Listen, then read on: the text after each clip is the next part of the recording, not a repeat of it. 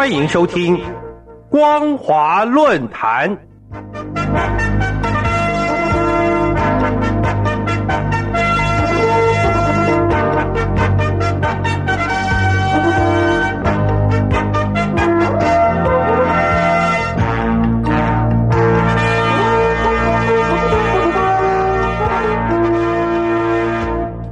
各位听众朋友，您好，欢迎收听本节的光华论坛，我是苏燕。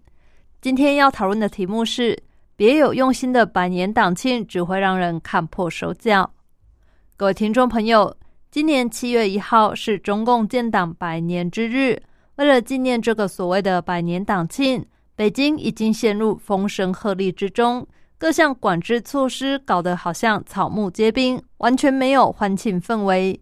对于建党百年，中共早在三月份就已经宣布，将以中共中央的名义举行庆祝建党百年大会。总书记习近平将在大会上发表讲话，官方也将举办大型文艺演出。报道中还提到，中共百年党庆虽然不安排阅兵仪式，但将在天安门广场首次安排党庆大会，广场将暂停开放。为了搭建党庆大会的设施，广场以及周边区域必须在五月底就开始进行封闭式管理。同时，中共北京市政府六月十一号也发布通告，说明从二零二一年六月十三号零时起到二零二一年七月一号二十四时止。北京市的东城、西城、朝阳、海淀、丰台、石景山、房山、通州、大兴共有九个区的行政区域被列为禁空限制区。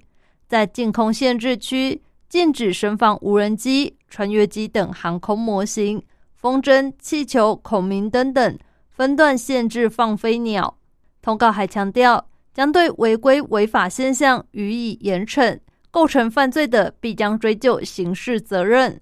由上可知，中共为了百年党庆相关活动不出差错，从三月份起就在大陆各地发动了高压维稳模式。所以，中共乃按照规划宣布，将对所谓的非法社会组织进行为期三个半月的专项治理。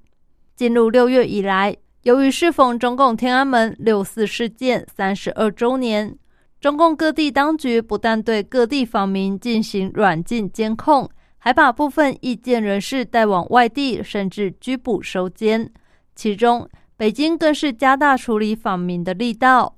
据了解，从五月二十二号起，北京郊区各个乡镇就开始清理外来人口。官方规定，从六月十二号起开始大清场。要求十五号之前要把所谓妨碍观瞻的访民清理完毕，到二十号时必须不留下任何死角。让舆论诧异的是，中共有意借百年党庆复辟文革，可是最近却拘捕了一些毛左分子。有消息人士解读说，正因为在建党百年即将到来的时刻，中共要举行高规格纪念活动。当局对任何可能的风吹草动都深怀戒心，而毛左阵营如果在七月一号党庆前闹事，势必会造成极大难堪，所以才会把毛左也列入要处理的对象。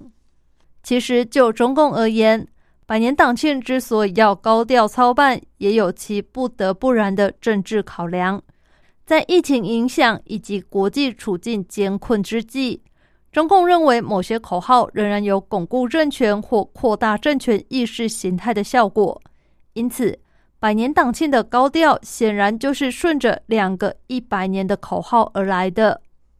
两个一百年分别是指中国共产党以及中华人民共和国成立一百年。这个口号首先是由中共前总书记江泽民于一九九七年中共十五大时所提出的。中共十六大加入中共党章中，中共十九大期间，习近平把江泽民时期的两个一百年目标改为全面建成小康社会和全面建成社会主义现代化强国。但是，在中共的操弄之下，小康社会或现代化强国是否真正已达到目标，似乎并不重要。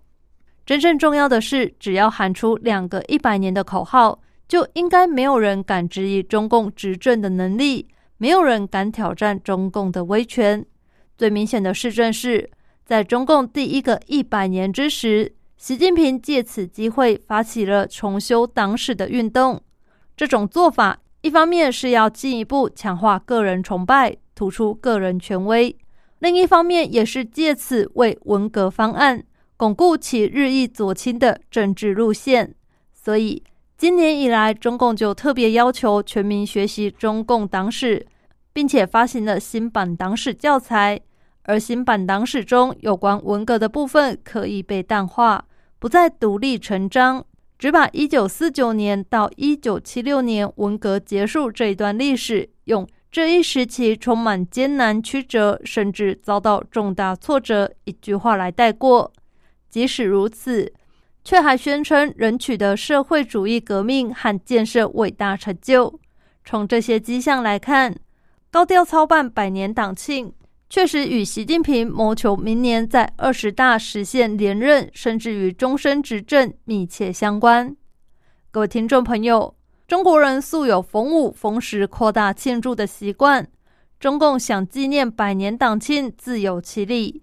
可是，如果把百年党庆的活动搞得草木皆兵，把百年党庆搞成听党话、跟党走，这就完全失去百年党庆的意义了。至于把百年党庆搞成谋一己私利，就更等而下之，不足以言了。感谢您收听本节的光华论坛，我是苏燕。我们今天讨论的题目是：别有用心的百年党庆只会让人看破手脚。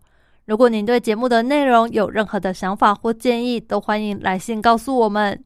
一般邮件可以寄到台北邮政一七零零号信箱，电子邮件可以寄到 l i l i 三二九。At ms 四五点 h i n e t 点 n e t，透过这两种方式，我们都可以立即收到您的来信，并且逐一回复您的问题。再次感谢您收听本节的光华论坛，再会。